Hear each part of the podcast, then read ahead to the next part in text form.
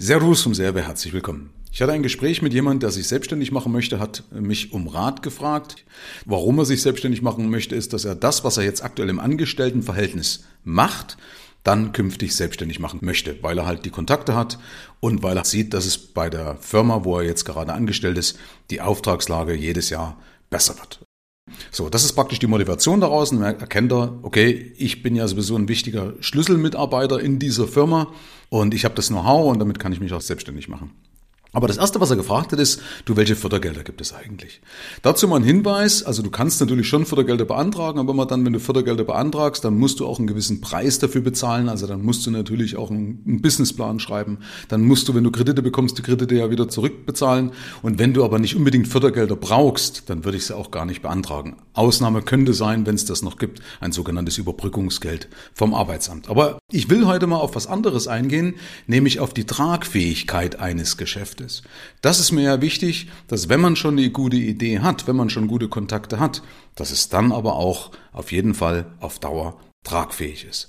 Und tragfähig sollte ein Geschäft innerhalb von sechs Monaten sein. Also Cashflow neutral innerhalb von sechs Monaten. Das heißt also, dass ab dem sechsten Monat deine Einnahmen höher sind als deine Ausgaben. Idealerweise schaffst du es ab sofort, aber sagen wir mal so, dass man zumindest mal ein Ziel hat. So denken Investoren, die sagen, ab sechs Monaten sollte ein Geschäft Cashflow neutral sein. Okay? Also das mal so als Herangehensweise.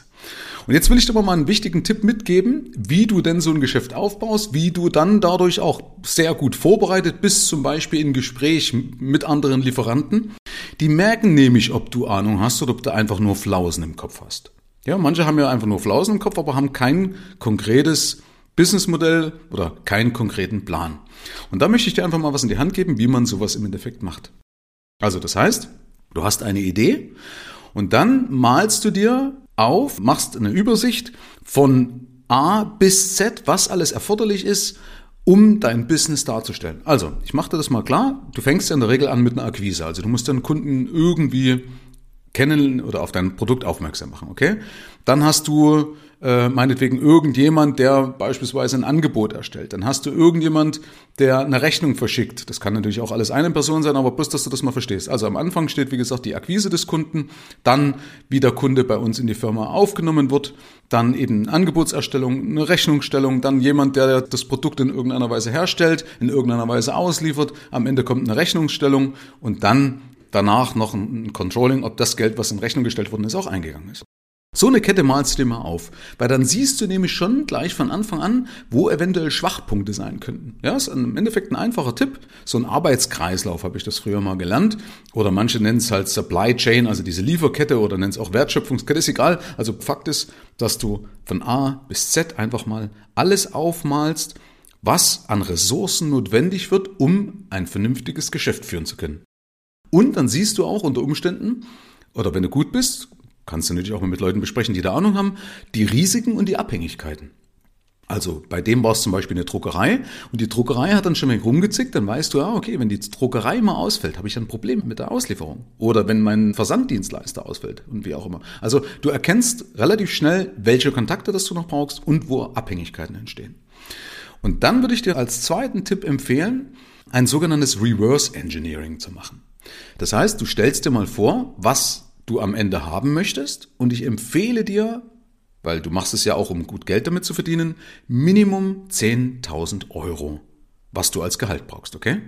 Also Minimum 10.000 Euro, weil ansonsten giltst du in meiner Welt als arm. Das ist jetzt nicht mal arrogant, aber du wirst sehen, wenn du mal 10.000 Euro verdienst, wer alles in deine Tasche langt und dass du siehst, dass es gar nicht so viel ist, was du eigentlich brauchst, um genug Cash zu bilden, um genug für die Allesversorger zu haben, um deine Steuern eben vernünftig bezahlen zu können, um das Geld für die Krankenkasse zu haben, um, was weiß ich, also alles das, was du für dich halt brauchst, ja? Also 10.000 Euro für dich Minimum als Gehalt rechnen. So, und wenn dem nicht so ist, dann kannst du ja zuerst diese 10.000 Euro nehmen und kannst sagen, ja, wenn ich 10.000 Euro verdienen will, dann habe ich vielleicht noch den einen oder anderen Angestellten plus Bürokosten und so weiter, das alles on top oben drauf und daran äh, kannst du deinen Umsatz, also deinen dein Umsatz, muss natürlich die Steuer noch mit einpreisen, aber dann kannst du deinen Umsatz ermitteln. Und da nochmal ein wichtiger Hinweis. Mach's wirklich gleich so gescheit.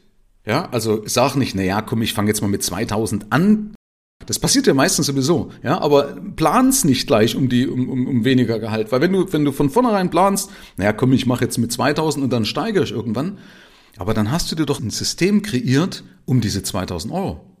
Und dann wundern sich viele, dass sie halt dann immer in diesem System verharren, weil sie haben von vornherein ein begrenzendes, ein falsches System kreiert. Und das passierte nicht, wenn du von vornherein mal mit dem richtigen Gehalt von dir rechnest. Du sagst, was muss denn passieren, damit ich dieses Gehalt erziele? Und dann kommt das Reverse Engineering. Dann sagst du, okay, gut, jetzt habe ich ja meinen Zielumsatz. Und jetzt brichst du den Zielumsatz rückwärts runter. Also Reverse Engineering heißt ja zurückentwickeln. Ja, du hast also das Ergebnis und dann zerlegst du es in die einzelnen Bauteile. Also, du sagst, okay, ich habe jetzt meinetwegen einen Zielumsatz ähm, von Summe X und für diesen Zielumsatz brauche ich so und so viele Kunden, so und so viele Produkte, wie auch immer, ja? Und um die Kunden zu generieren, muss ich so und so viele Angebote erstellen.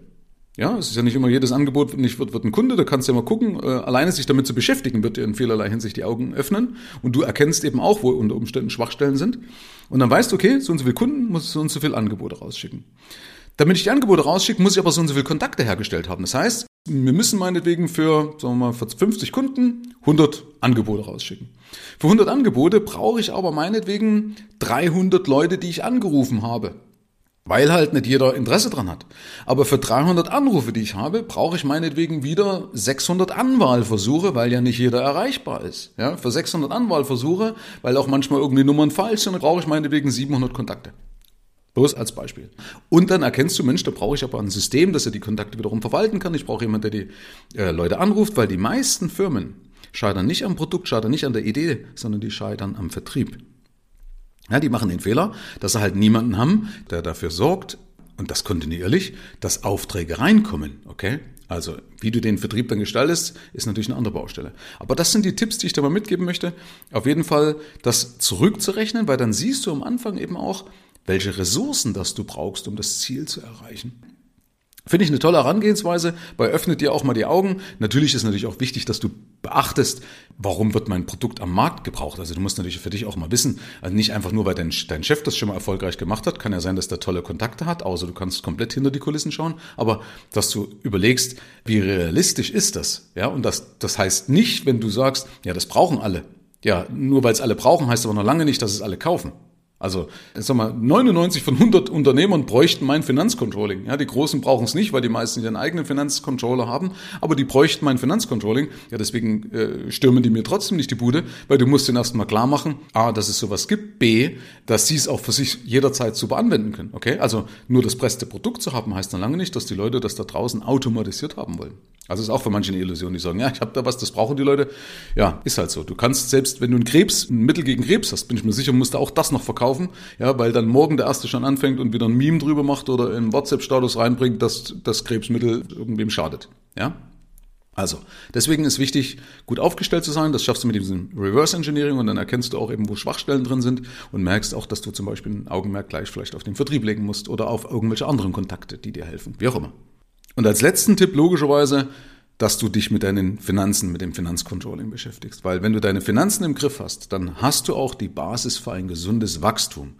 Also gewöhne von Anfang an auch gleich an, deine Kennzahlen zu kennen, deine Finanzen zu kennen, damit kennst du deine Rentabilität, damit bist du für alle künftigen Lieferpartner oder für Banken oder für Investoren, wie auch immer, super aufgestellt. Also sorge von Anfang an dafür, dass du ein vernünftiges Finanzcontrolling hast.